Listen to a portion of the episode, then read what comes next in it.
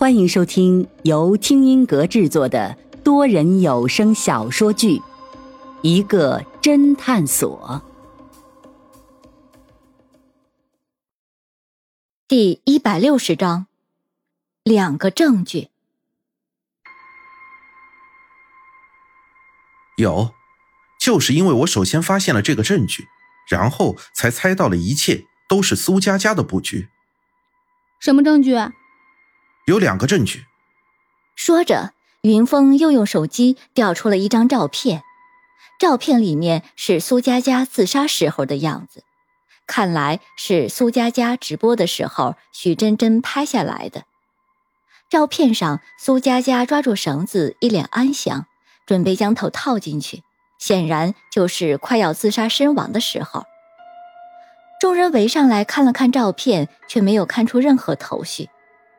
林阳疑惑道：“这张照片能看出来什么？”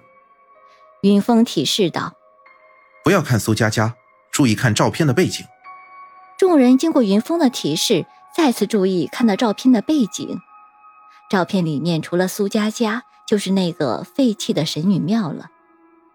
神女庙里面破旧不堪，野草丛生，还有一片片不知名的野花开了满地。林阳依旧疑惑道：“似乎还是看不出来什么。”那你再看看这张照片。云峰笑了笑，说着，云峰又调出了一张照片。这张照片只是单纯的风景照，没有任何人，但是照片里面拍的就是苏佳佳遇害的那个神女庙。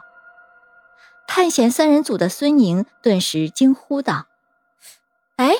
这不是我们那天晚上拍的照片吗？对，这就是你们在端木林被杀的晚上拍到的照片。说着，云峰把两张照片来回切换了一下，说道：“你们有没有发现这两张照片有什么共同点？”共同点？林阳闭上眼睛回想了一下，嗯，两张照片不都是有女神庙的背景，而背景里面都是野草野花。似乎只有这么一点相同了。云峰继续提示道：“两张照片里面的野花是不是都在盛开着？”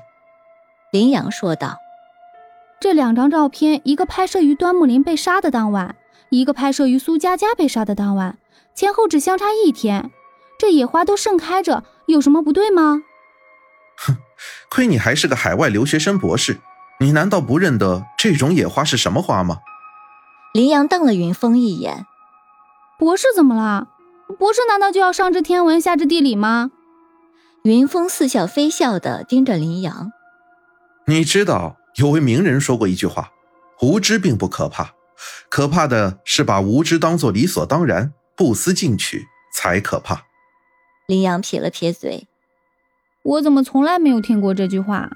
这个名人不会是你自己吧？”云峰却笑道：“你没有听说过，不是很正常？是你自己说的。博士又不需要上知天文，下知地理。”一边的侯刚看不下去了，开口打断他们：“哎，我说你们小两口打情骂俏也挑个时候，现在大家都在等你分析案情呢。”你胡说八道什么？你从哪里看出来我们是小两口子？你们两个从上了这个神女岛，我每次看到都是腻在一起的。实话不瞒你，林小姐，你这么漂亮，我早就想和你搭讪了。但是这位云先生一直和你形影不离，我都没有丝毫机会。而且刚才你以为云先生出事，哭的那叫一个伤心，又搂又抱的，明眼人都能看出来你们是一对情侣呀。林阳脸上一红，转头看向云峰，嘴里嘀咕道：“我们有这么明显吗？你们这还叫不明显？”从你们的言行举止看来，你们如果不是情侣的话，那肯定就是呃夫妻。你，林阳居然被说得哑口无言，这时却见到云峰也是目不转睛地盯着自己，不禁更加脸红了，一时之间不知道该说什么，只是沉默不语。侯刚马上催促道：“啊，云先生，你快说！”这两张照片到底能看出什么来？云峰缓过神来，然后轻咳了一声：“啊啊，很简单，这两张照片里面的花，大家虽然不认识，但是一定都听说过，叫做昙花。云峰话一落，所有人都情不自禁的呃了一声，果然都听说过。老飞笑道：“呵呵，昙花一现嘛。这昙花都是晚上开花，而且当花渐渐展开后，过一两个小时就慢慢枯萎了，整个过程仅四个小时左右，故有昙花一现之说。而且这昙花一个月之内最多开一次。试想，端木林死的前一晚，孙小姐他们拍到了昙花盛开的样子，那么隔了一晚上，为什么苏佳佳自杀的时候？”还是有昙花盛开的样子呢。云峰继续说道，众人沉默不语。半晌，林阳才叹了一口气道：“这说明苏佳佳那晚确实不是直播，这视频是早就拍好的，可能是一个月前或者几个月前。那天拍摄的时候，正好也是昙花盛开的时候。”云峰非常赞誉的点了点头。众人又是一阵骚动，议论纷纷。也终于开始相信苏佳佳可能真的是假死。侯刚接着问道：“那另一个证据是什么？你们还记得我们坐小船去小岛的另一端去接苏佳佳的尸体的时候，在海面上看到了什么？”林阳想了想：“浮萍，好多浮萍。我记得老许说过，这些浮萍是台风刮过来的。”云峰点了点头。苏佳佳在她假直播的晚上，已经把吊桥给弄毁了。我们不能从吊桥上走，她自然肯定也不能走了。而他也不能用船划到小岛的另一端，这样容易让我们看到留下来的小船。所以从小岛的一端来回到这里，他只有一个方法了。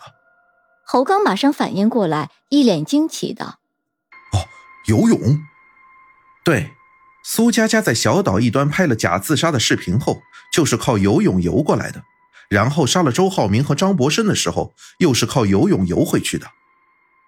这怎么可能？她只是一个女孩子，从这边游到对岸要好长的距离吧？侯刚不确定道。云峰苦笑道：“我猜想她也不是全靠游泳，可能是借助了一些木板或者翻板之类的。但是。”她本人一定是接触了海水的。林阳顿时明白过来，我知道了。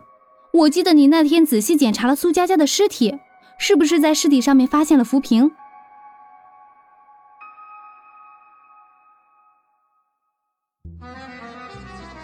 听众朋友，本集已播讲完毕，欢迎订阅收听，下集精彩继续。